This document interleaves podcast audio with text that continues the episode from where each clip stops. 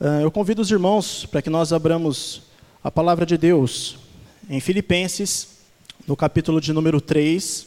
Nós leremos o trecho que diz: A soberana vocação, que se encontra nos versículos do 12 ao 16. Filipenses, capítulo de número 3, os versos de 12 ao 16.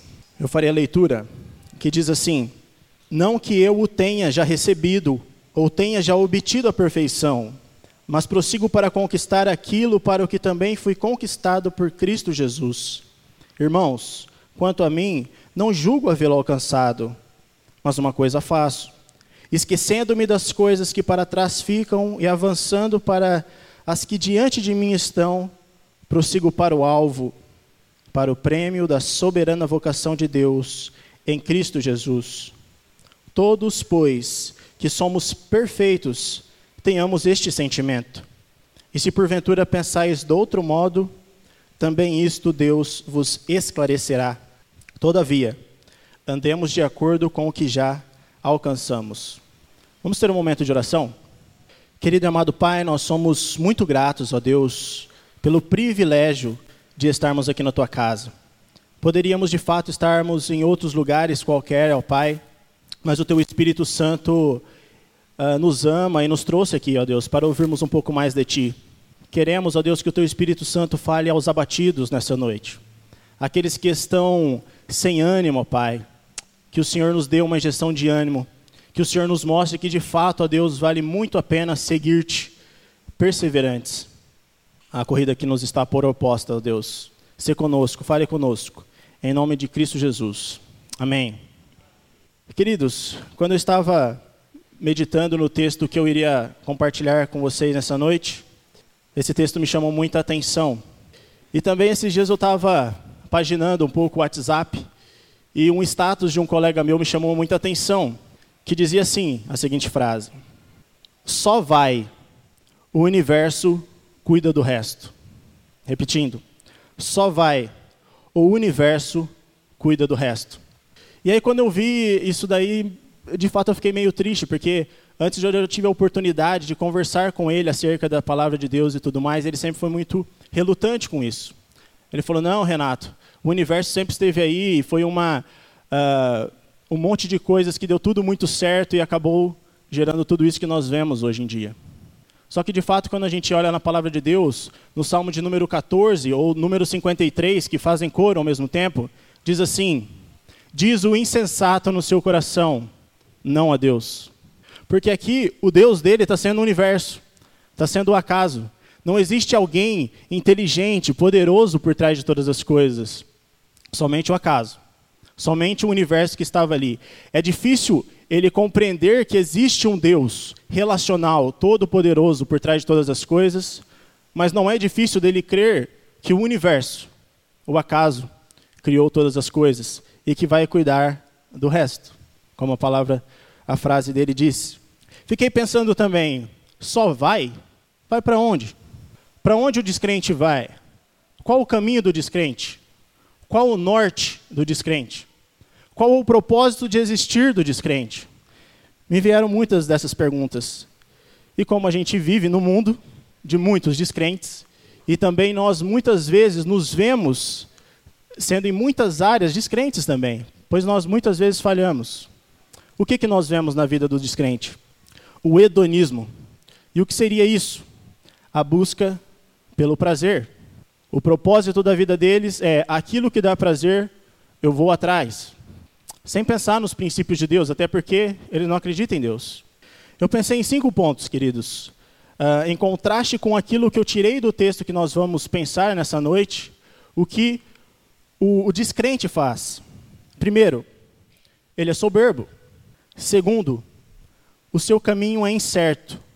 Terceiro, ele, perdão, eles se esquecem das coisas erradas que fez no passado, faz vista grossas para aquilo e só vai piorando. Quarta, sua vida não tem um propósito, um norte. E quinta, para ele está tudo certo ele acha que não precisa melhorar. Até porque ele não tem parâmetros. Mas quando nós olhamos para essa realidade, queridos, nós não podemos ver é, com o nosso coração alegre, não. Nós temos, de fato, ter misericórdia dessas pessoas.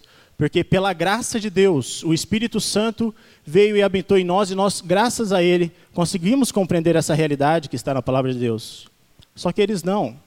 Então, como nós vamos ver aqui, nós precisamos, em primeiro lugar, que Paulo vai falar no versículo de número 12 e 13, que diz assim: Não que eu o tenha já recebido ou tenha já obtido a perfeição.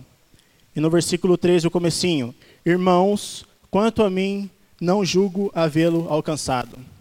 Aqui da parte de Paulo eu vejo muita humildade, porque ele tendo passado por todas as coisas que passou, apanhou em vários lugares, foi preso, tanto é que essa carta que ele mandou aos filipenses, ele estava em prisão, ele mesmo fala, pessoal, eu não sou perfeito, eu tenho muito que melhorar.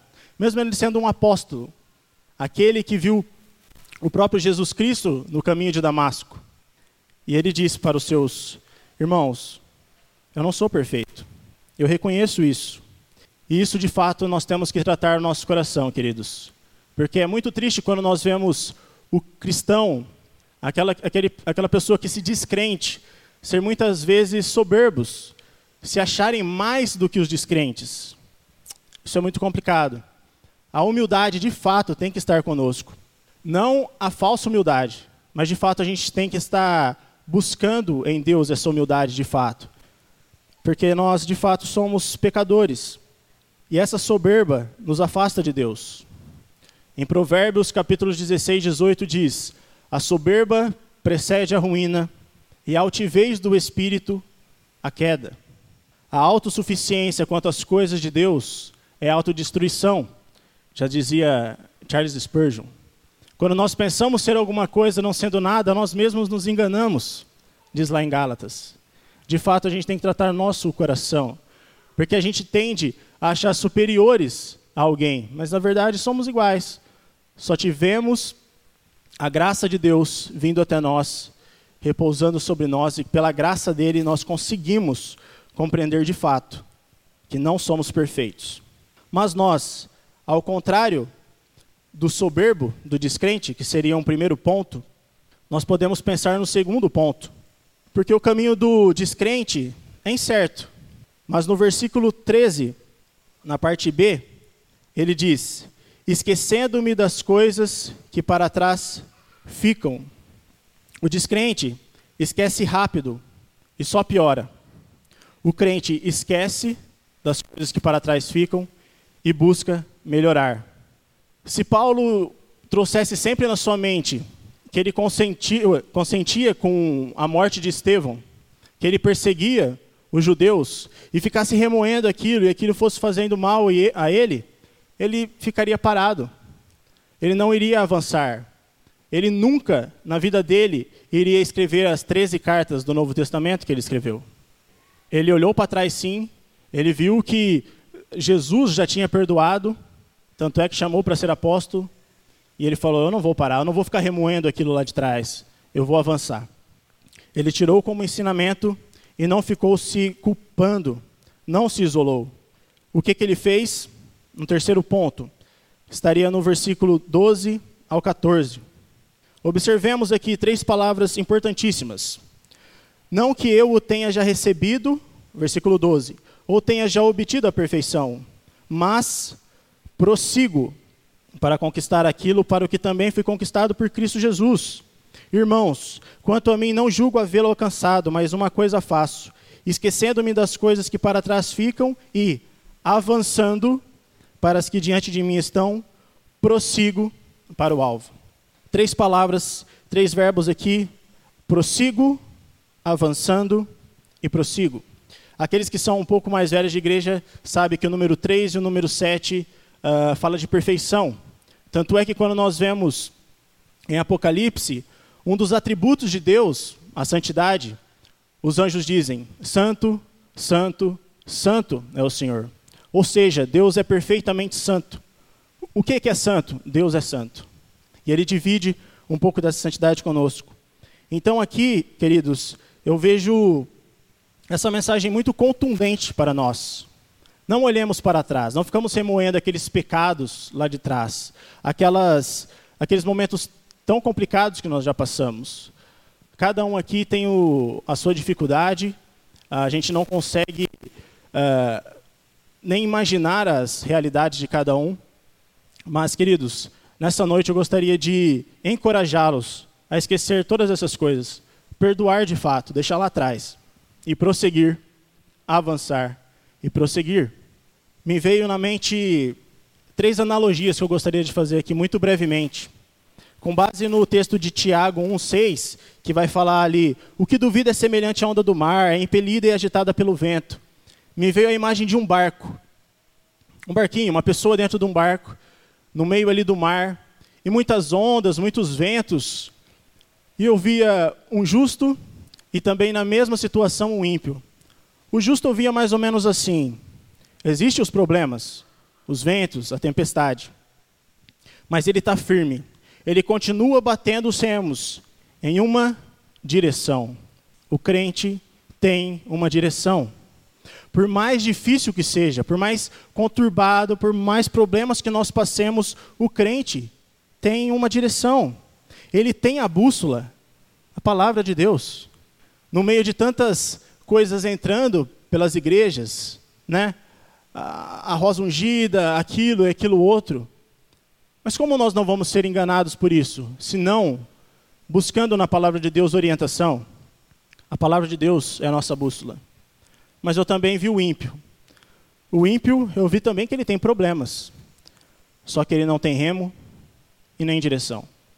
Ele está levado pelas ondas, para lá e para cá. Qual o propósito do ímpio? Infelizmente, eles ainda não compreenderam que nós não existimos por existir. Existe um propósito por trás disso tudo. Imaginei também uma casa, uh, vendo em Mateus 7, do versículos 24 ao 27, né, que vai falar dos dois fundamentos. O, o sensato, o crente, ele constrói a sua casa na rocha, mas o insensato na areia. E de fato, problemas, eles vão construindo, só que depois que vier mesmo o finalmente, por assim dizer, uma casa vai cair, a outra não, por estar firmada na rocha, a saber, Jesus Cristo, a nossa rocha. E também pensei numa terceira, a corrida. Em Hebreus 12, uh, ah, o versículo 1b e 2a diz: Corramos com perseverança a carreira que nos está proposta, olhando firmemente para o Autor e Consumador da fé, Jesus. Também imaginei o justo e o ímpio. O justo sabe que está numa corrida, sabe que não é uma corrida fácil, de fato não é, mas sabe o trajeto e com perseverança vai até o fim.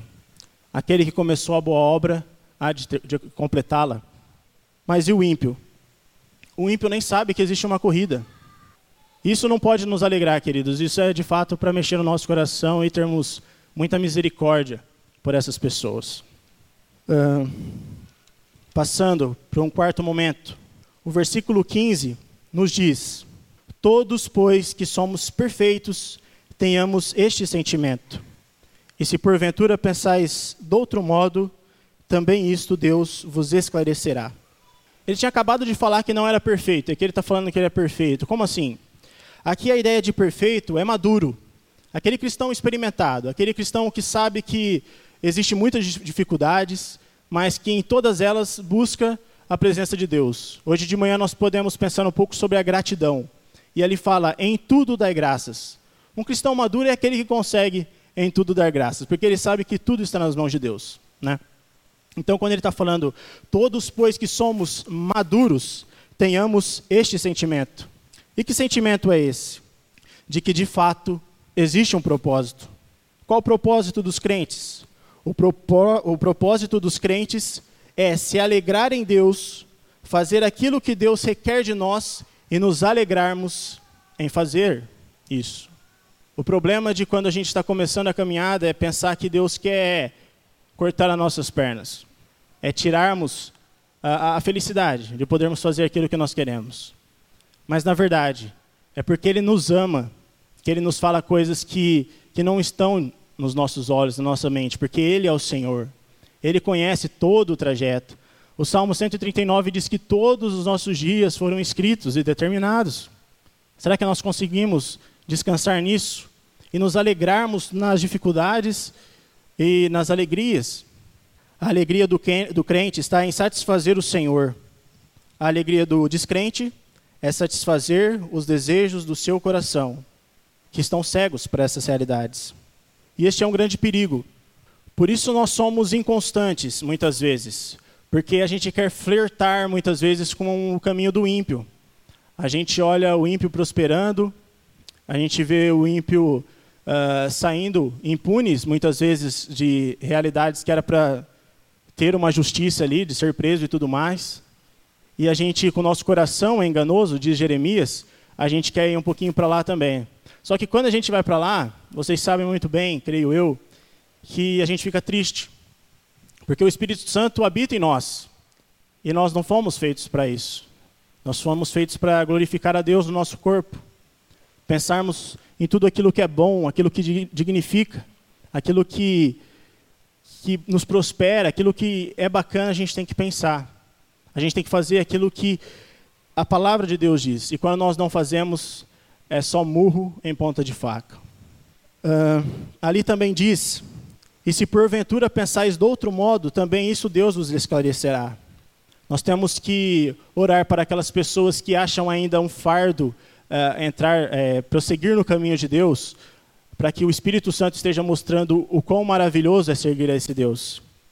Porque aqui diz: se pensais porventura, desculpa, se porventura pensais de outro modo, também isto Deus vos esclarecerá.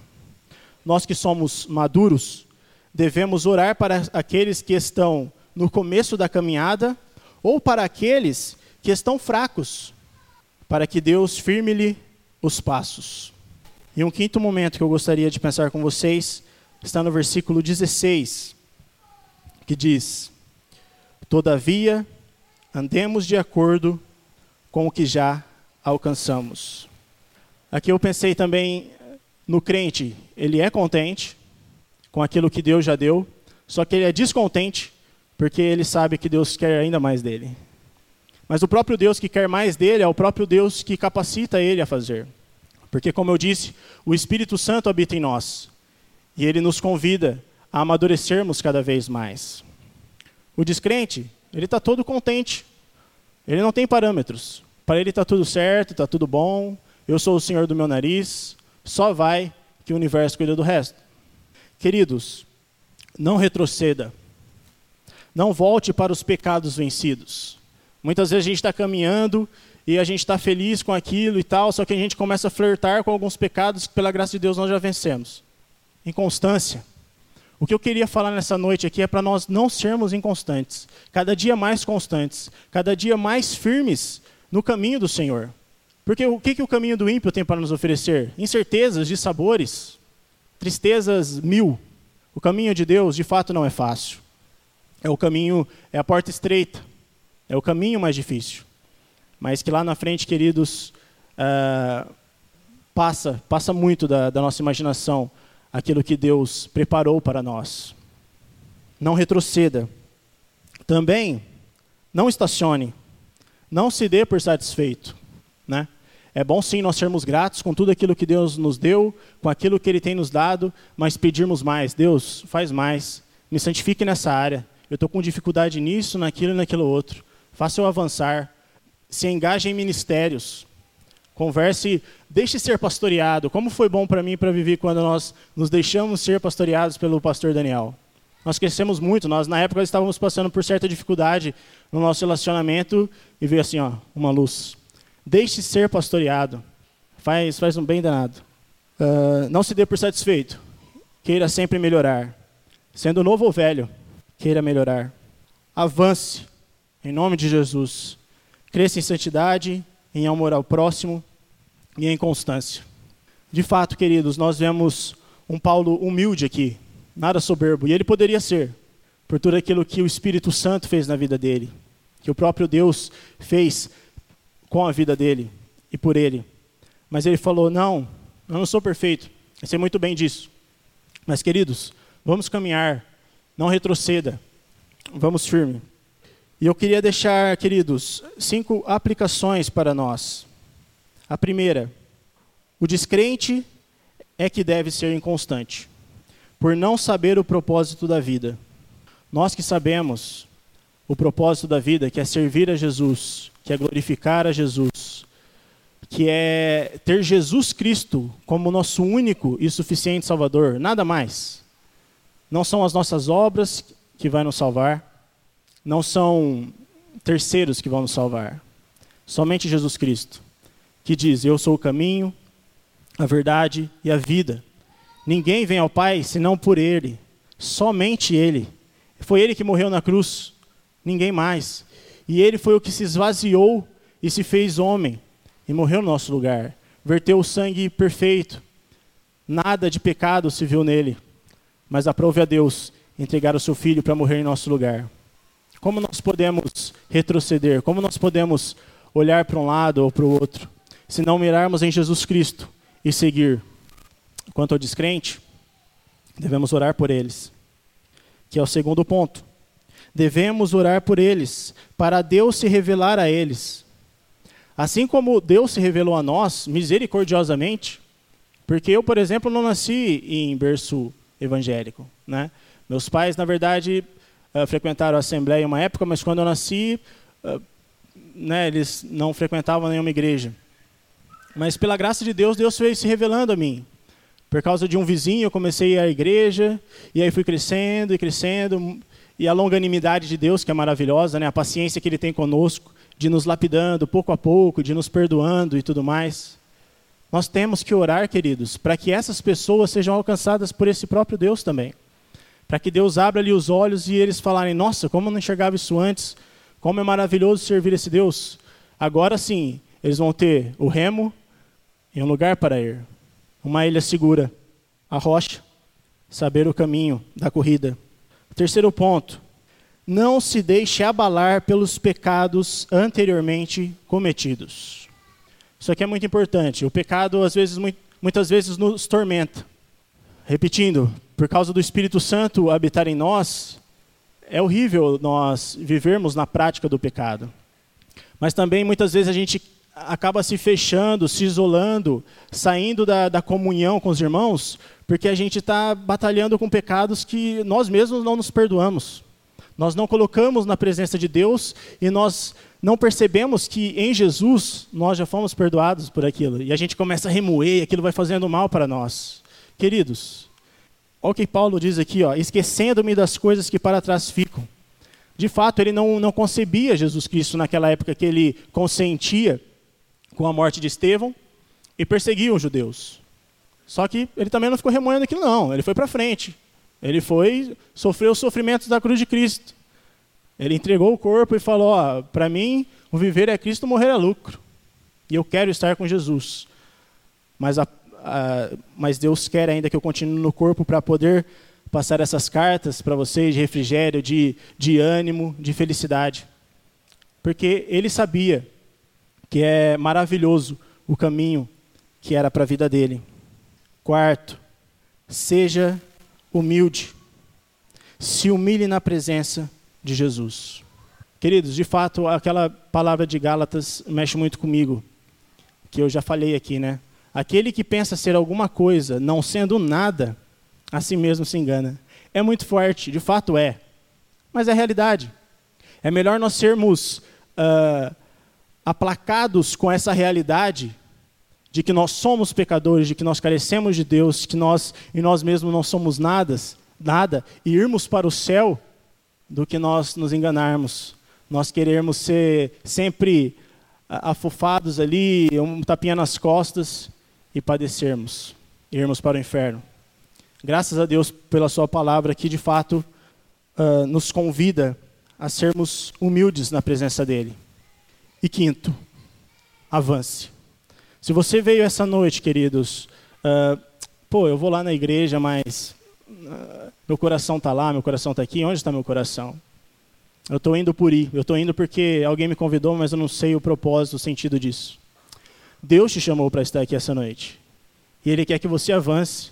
Avance a próxima milha. Perdoe o seu irmão, uh, resolva a sua vida lá de trás e avance. Avance com propósito. Pega o remo e vai adiante. Eu gostaria, queridos, de fechar essa pregação lendo todos juntos em Isaías, no capítulo de número 40, que a gente vai ver de onde vem a nossa força. Isaías capítulo 40, nós leremos do verso 28 ao 31. Eu leio. Diz assim: Não sabes, não ouviste que o eterno Deus, o Senhor, o Criador dos fins da terra, nem se cansa, nem se fatiga, não se pode esquadrinhar o seu entendimento. Faz forte ao cansado e multiplica as forças ao que não tem nenhum vigor. Os jovens se cansam e se fatigam, e os moços de exaustos caem. Mas os que esperam no Senhor renovam as suas forças, sobem com asas como águias, correm e não se cansam, caminham e não se fatigam. A nossa força vem do Senhor. Isso é maravilhoso porque teve um momento também que eu lembrei do barquinho ali. Não é possível que o, o justo ou o ímpio não durma. Quando baixar o vento, ele vai dormir. Mas aí o salmista fala que Deus cuida daquele quando ele está dormindo. Esse é o cuidado de Deus. Deus cuida de nós em todos os momentos. E Ele é o nosso norteador. Os jovens se cansam e se fatigam, e os moços de exaustos caem. Vamos ler o 31 juntos? Aqueles que estão com a Bíblia aberta ainda. Isaías 40, verso 31, que diz: Mas os que esperam no Senhor renovam as suas forças, sobem com asas como águias, correm e não se cansam caminham e não se fatigam. Depois de nós pensarmos um pouco sobre isso, eu gostaria muito de mudar a frase desse meu colega e dizer: só vai, queridos, que Deus, o Senhor do universo, está cuidando de tudo. Amém? Que essa semana seja uma semana de, de perdão. Se perdoe, converse com Jesus Cristo e, e coloque de fato todos os seus pecados na presença dEle e busque no Espírito Santo essa força para avançar, para seguir. Porque pela graça dele nós temos um propósito, um caminho. Mas também que nós não nos ensoberbeçamos, que nós não pensemos que nós somos melhores do que aqueles que ainda não conseguem enxergar isso. Vamos até eles e vamos mostrar esse Deus, esse propósito, esse caminho. Vamos ter um momento de oração? Queridos, enquanto vocês ainda estão orando, eu gostaria de cantar um hino. E que vocês estivessem orando e pensando também neste, nesta letra, que diz tanto. Que diz assim: Não desanimes, Deus proverá, Deus velará por ti. Com suas asas te cobrirá Deus velará por ti. Deus cuidará de ti na tua dor com todo amor. Jamais te deixará, Deus cuidará de ti. Se no teu peito vibrar a dor, Deus velará por ti. Tu já provaste seu grande amor, Deus velará por ti. Deus cuidará de ti na tua dor com todo amor. Jamais te deixará, Deus cuidará de ti. Nos desalentos, nas provações, Deus velará por ti nas desventuras, nas tentações, Deus velará por ti.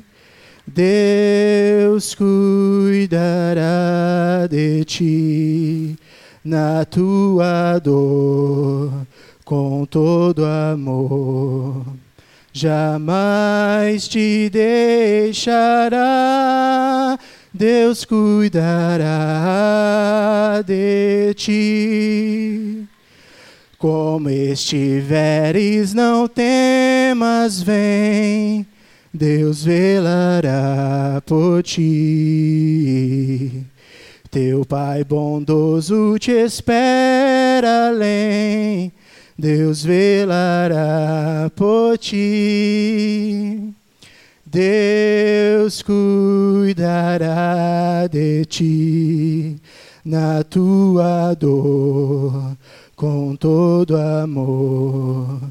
Jamais te deixará, Deus cuidará de ti. Queridos, só vai que Deus, o Senhor do universo, está cuidando de tudo. Pai, nós queremos te agradecer por essa noite que o Senhor nos impulsiona, ó Pai, a vivermos na realidade do céu na realidade do perdão que temos em Jesus Cristo. No céu que nos espera, ó Pai, onde não haverá dores, sofrimentos, ó Pai. Onde estaremos com o Senhor, que é a fonte de vida, que é o perdão em pessoa, que é a santidade em pessoa, que é o amor em pessoa, que é totalmente perfeito, totalmente maravilhoso. Que o Senhor, ó Pai, nos firme os passos, que o Senhor faça com que nós sejamos cristãos mais sólidos, mais fortes e mais constantes em Ti. Não permita que olhemos para a direita nem para a esquerda, mas que nós possamos trilhar no caminho que o Senhor nos deu, a corrida que o Senhor nos propôs, que nós possamos de fato, ó Pai, aqueles que estavam perdidos no meio do mar, ó Deus, com o seu barquinho, para lá e para cá, que cada um aqui, ó Deus, possa pegar o seu remo e seguir, ó Deus, a Jesus Cristo, que possa firmar a sua casa na rocha, porque o Senhor não é Deus para mentir. A tua palavra diz, ó Pai, que em Jesus temos perdão e que temos a promessa do céu. Nós queremos que o Senhor deixe muito latente isso em nossos corações e que nós vivamos nesse prisma. Quanto aos descrentes, ó Pai, nós não nos alegramos. Nós não nos contentamos, ó Deus, com, com a desgraça do descrente. Nós oramos por eles. Eu sei, ó Deus, que eu tenho na minha família muitos descrentes ainda. E creio também que cada um dos nossos irmãos aqui quer ver a sua família prostrada diante de ti. Poder dizer, eu e minha casa serviremos ao Senhor. Pai, entre com providência em nome de Jesus. Que o Senhor possa estar alcançando esses corações, ó Pai, uh, quebrando esses corações de pedra, fazendo-os de carne, ó Pai, abrindo os olhos espirituais para que eles possam compreender e contemplar a tua grandiosidade. E que assim eles possam tomar um rumo nas suas vidas, um propósito, saber por que eles existem. Obrigado, a Deus, pela tua palavra. Me perdoe pela minha insignificância, mas que o teu Espírito esteja falando a cada um dos corações. Obrigado pela tua graça. Em nome de Jesus nós oramos. Amém.